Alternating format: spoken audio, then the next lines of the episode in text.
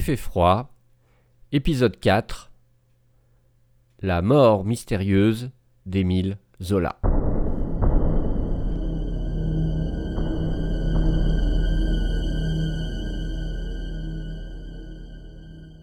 À partir de 9h30, la rumeur s'est répandue à la vitesse de l'éclair dans Paris ce matin du 29 septembre 1902. Il est arrivé quelque chose à Émile Zola. Les journalistes se pressent devant son domicile, 21 bis rue de Bruxelles, à côté de la place Clichy. C'est la cohue. La concierge est harcelée. Elle raconte l'histoire pour la centième fois. Comme tous les ans, monsieur et madame Zola sont rentrés la veille de leur propriété d'été, située à Médan dans les Yvelines, où ils passent huit mois de l'année. Leur valet, un certain Jules de la Halle, les a précédés pour aérer leur domicile parisien, inoccupé pendant de longs mois, comme il faisait un peu frais, il avait bien tenté de lancer une petite flambée de boulets de charbon dans la chambre afin de la rendre agréable pour la nuit. Mais la fumée s'était rabattue à l'intérieur de la pièce. Il avait donc fermé le tablier métallique de la cheminée pour faire mourir le feu. En arrivant deux heures plus tard, Madame Zola avait été surprise, car en bonne ménagère, elle avait fait ramoner le conduit l'année précédente, et au printemps, les cheminées fonctionnaient parfaitement. Peut-être était-ce le vent mal orienté?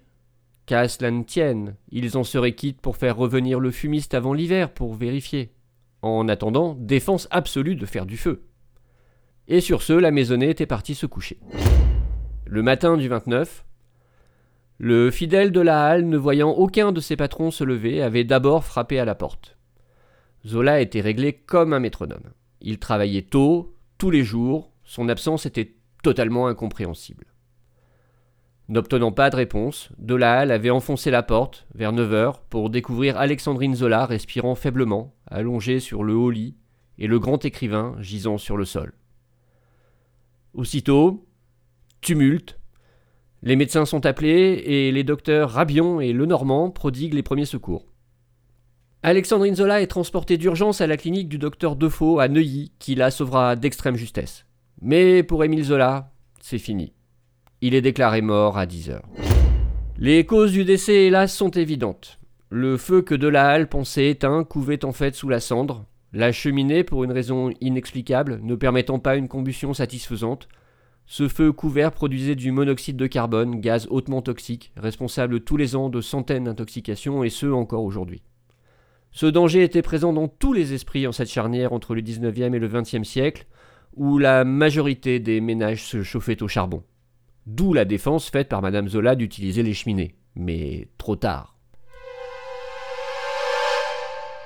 Quand Madame Zola sera suffisamment remise pour témoigner, elle confirmera tous ces faits. Elle et son mari avaient été pris de nausées au cours de la nuit, même leur chien avait vomi. Mais ils avaient attribué leur état à une intoxication alimentaire. Zola avait rassuré son épouse, lui affirmant qu'ils iraient mieux le lendemain, et ce furent ses derniers mots. Il s'était levé pour ouvrir la fenêtre et s'était écroulé sur le sol où, malheureusement, le monoxyde de carbone s'accumule car c'est un gaz plus lourd que l'air. Il avait donc été plus exposé que son épouse. Cet empoisonnement au monoxyde de carbone est rapidement confirmé par spectroscopie sanguine lors de l'autopsie. Car bien sûr, il y a enquête. Le juge d'instruction Bourouillou se saisit et nomme le commissaire de police Cornette pour la diriger. Il nomme également pour l'assister un collège d'experts. En effet, Zola n'est pas n'importe qui. C'est une célébrité. Un écrivain adulé par-delà les frontières qui a produit une œuvre gigantesque et lancé un mouvement littéraire, le naturalisme. Mais surtout, en 1902, à 62 ans, il était devenu la figure de l'auteur engagé suite au brûlot J'accuse, paru dans l'Aurore en 1898. Il est l'intellectuel haï par les nationalistes, les militaristes, les antisémites et les catholiques. Zola, c'est celui qui s'est dressé presque seul contre l'armée, la justice et le gouvernement pour défendre le capitaine Dreyfus injustement accusé de trahison. C'est lui qui a mis inexorablement en branle la mécanique de sa réhabilitation. C'est le messager par lequel le scandale est arrivé. Et en 1902, même si Dreyfus a été gracié depuis 1899 et même si l'ensemble des protagonistes de l'affaire a bénéficié d'une amnistie l'année suivante, le pays reste divisé et Dreyfus n'est toujours pas réhabilité. et il ne le sera d'ailleurs pas avant 1906. Il faudrait un cadre bien plus vaste que celui-ci pour simplement esquisser la mesure de cette affaire dans l'opinion publique de l'époque. Les partis politiques sont fracturés, les familles clivées, et les journalistes et pamphlétaires sont à couteau tiré. Donc pour schématiser, on peut dire que Zola a collectionné les ennemis au cours des cinq dernières années. Ennemis de papier, beaucoup, avec en fer de lance le journal La Croix, se targuant à l'époque d'être le journal le plus anti-juif de France, qui invitait en 1898 par exemple à, je cite, étriper Zola. Mais ce journal était loin d'être le seul, et c'est un torrent d'articles et de caricatures qui s'était déversé quotidiennement sur la tête de Zola, personnification incarnée du Dreyfusard. Aucun de ces journaux ne manquera de saluer à sa manière le décès de l'écrivain, soit en persiflant, soit même en insinuant qu'il se serait suicidé. Au-delà du verbe imprimé, il y avait eu aussi la cohorte des menaces physiques contre lui, ses proches ou sa domesticité, par toute une foule de militants aussi vociférants que courageusement anonymes. Et il y avait eu de véritables émeutes anti-juives dues à l'affaire Dreyfus en France dans ces années-là. Le juge Bourouillou a donc toutes les raisons de craindre un assassinat. Mais la justice est moins indépendante qu'elle ne l'est devenue, et on lui fait bien comprendre en haut lieu qu'il serait prudent dans l'intérêt du maintien de l'ordre et de la paix sociale qu'il conclut à une mort accidentelle. Bourouillou, pas plus que Cornette, n'ont envie de mettre leur carrière en péril. Alors on laisse les experts organiser une reconstitution en enfermant quelques animaux dans la chambre deux soirs de suite. Qu'importe si les résultats ne sont pas probants. Les animaux ressortent vivants au petit matin, à l'exception de deux canaris. Les experts ne se prononcent pas, supposent qu'un bouchon de suie a pu se former à cause des vibrations de la rue et se déloger tout aussi mystérieusement dans les jours suivants. Ça n'est pas très scientifique, mais ça correspond au résultat espéré, alors on ne va pas chercher plus loin.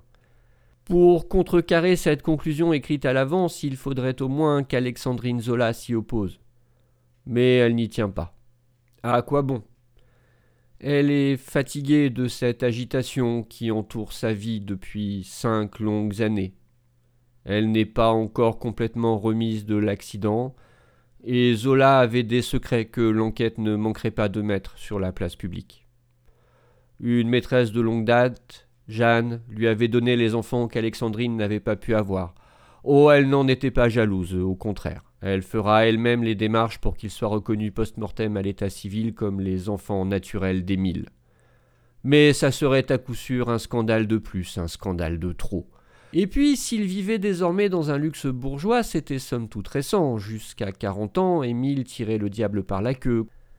Quant à Alexandrine, elle venait d'un milieu très modeste. Elle avait été lingère dans sa jeunesse et peut-être même modèle pour peintre. Alors pourquoi remettre cette aisance en cause pour une vérité forcément relative quand on voit à quel point la justice avait été bafouée dans le cas de Dreyfus?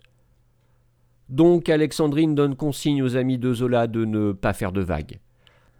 La thèse de l'accident arrange en fait tout le monde. On hâte les obsèques émouvantes. Moment fort, Anatole France prononce l'oraison funèbre et parmi des milliers d'admirateurs, des mineurs du Nord viennent scander Germinal sur sa tombe. Cependant, pour comprendre à quel point l'affaire Dreyfus restait une déchirure à vif dans le tissu national, il suffira d'attendre la translation des cendres de Zola au Panthéon en 1908. Dreyfus, qui vient alors d'être totalement réhabilité par la Cour de cassation, sera alors blessé par un journaliste d'extrême droite, Louis Grégory, qui tire deux balles sur lui. Et pour mesurer à quel point les conservatismes et les fanatismes restaient vivants, l'histoire retient que Grégory sera acquitté de ce geste par la cour d'assises. Et c'est ainsi que la mort d'Émile Zola sera longtemps considérée comme une affaire classée.